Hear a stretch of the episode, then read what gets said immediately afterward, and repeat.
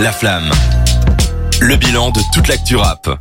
Je suis très très très très très heureux aujourd'hui puisqu'on va vous parler d'un grand nom que j'aime beaucoup euh, qui revient, c'est DC's, anciennement DC's La Peste qui revient euh, donc euh, toujours sous le nom de DC's hein, je pense cette fois. Ouais, mais c'est juste d'ici tout court. Ah purée, il change toutes les il change tout le temps et il revient avec l'amour c'est et tu vas nous débriefer un peu ça. Bah oui, c'est euh, le premier album, euh, enfin non, c'est pas le premier album, mais c'est son retour après trois ans d'absence, même un peu plus que trois ans. On se souvient de son dernier, c'est Dizia, un album que tu adores, hein, clairement. Oui, j'ai un peu moins aimé cet album, j'avoue Euh, par rapport euh, à son à pire album, Pacific. Enfin, un, de, un de ses pires albums en tout cas.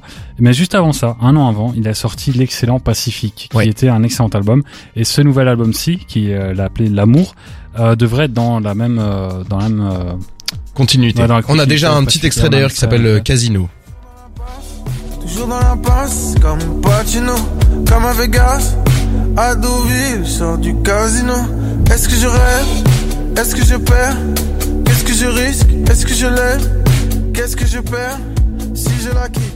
Un morceau euh, assez euh, sensible, hein, Yes. puisque un des thèmes de l'album, visiblement, ça va être la séparation avec sa femme. Ouais, c'est surtout euh, l'amour en, Oui, en général. c'est le titre thème du- de l'album, c'est le Oui. titre. Et euh, même la cover, elle rappelle un peu ce côté pacifique où on le voit justement être euh, en train de regarder euh, l'océan, la mer.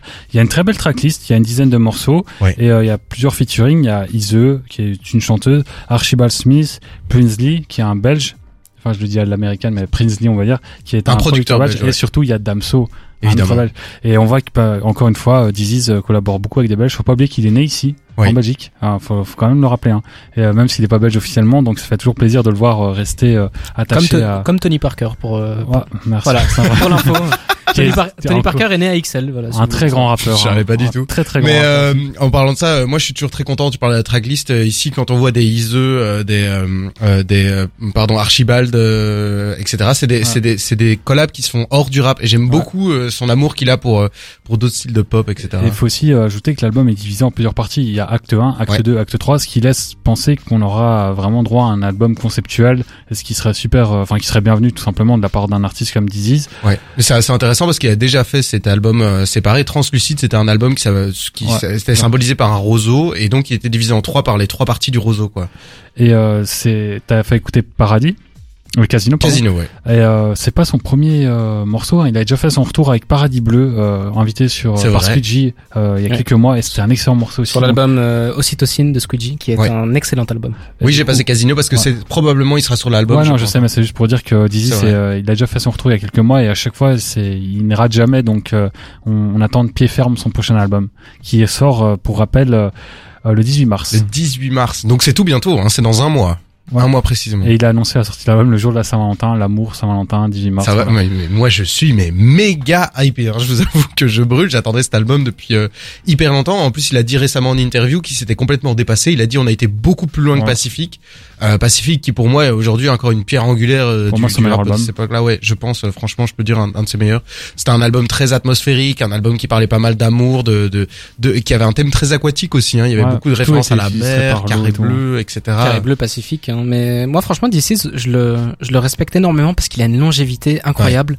Il a commencé au début des années 2000 et il a encore euh, là 2020.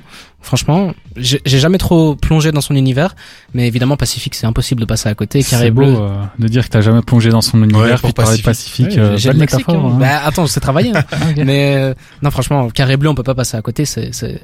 bon, l'album, vous me le racontez, est incroyable, mais Mhm. rien que le single Pacifique, c'est euh, Carré, Carré Bleu, du bleu, coup, ouais. c'est, c'est exceptionnel. Donc, euh, un grand respect pour sa longévité. Ouais, moi je dois bien dire que je suis assez, je suis assez fan euh, et Seth je pense euh, également. Pareil, moi, je suis un euh, grand fan et j'attends que ça. Surtout que, comme tu dis, c'est un, un rappeur qui fait preuve de longévité, mais il y a beaucoup d'autres rappeurs qui font preuve de longévité, mais qui perdent en qualité. Alors Ouais. que Dizzy, moi, je trouve que bah, il fait son meilleur album après 20 ans de carrière, donc euh, Ouais. grosse attente pour ce. En tout cas, il y a une grosse grosse remise en question à tous ces projets. Ouais. Et ça, enfin, à tous ces projets, pardon. Ça, ça peut être discutable. Je trouve qu'il y a parfois des projets qui sont un peu, c'est un peu en dents Non, mais il y, a- y une remise en question dans le sens où il, il sort tout le temps de sa zone Voilà. de confort. Après, c'est plus ou moins qualitatif, c'est selon, mais euh, il le fait à chaque fois, donc c'est sympa et on attend ça. Eh ben, franchement, nous, on est super impatients. Nous, le 18 mars, vous pouvez être sûr qu'on sera en train d'écouter ça euh, attentivement.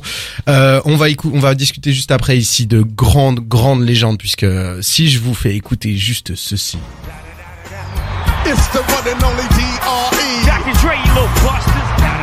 Vous vous doutez bien qu'on va parler juste après du Super Bowl. Alors restez avec nous. On va aussi faire le débrief de l'album de Snot, de Le Juice et de l'annonce de Isha. Donc on est ensemble jusque 22h dans la flamme.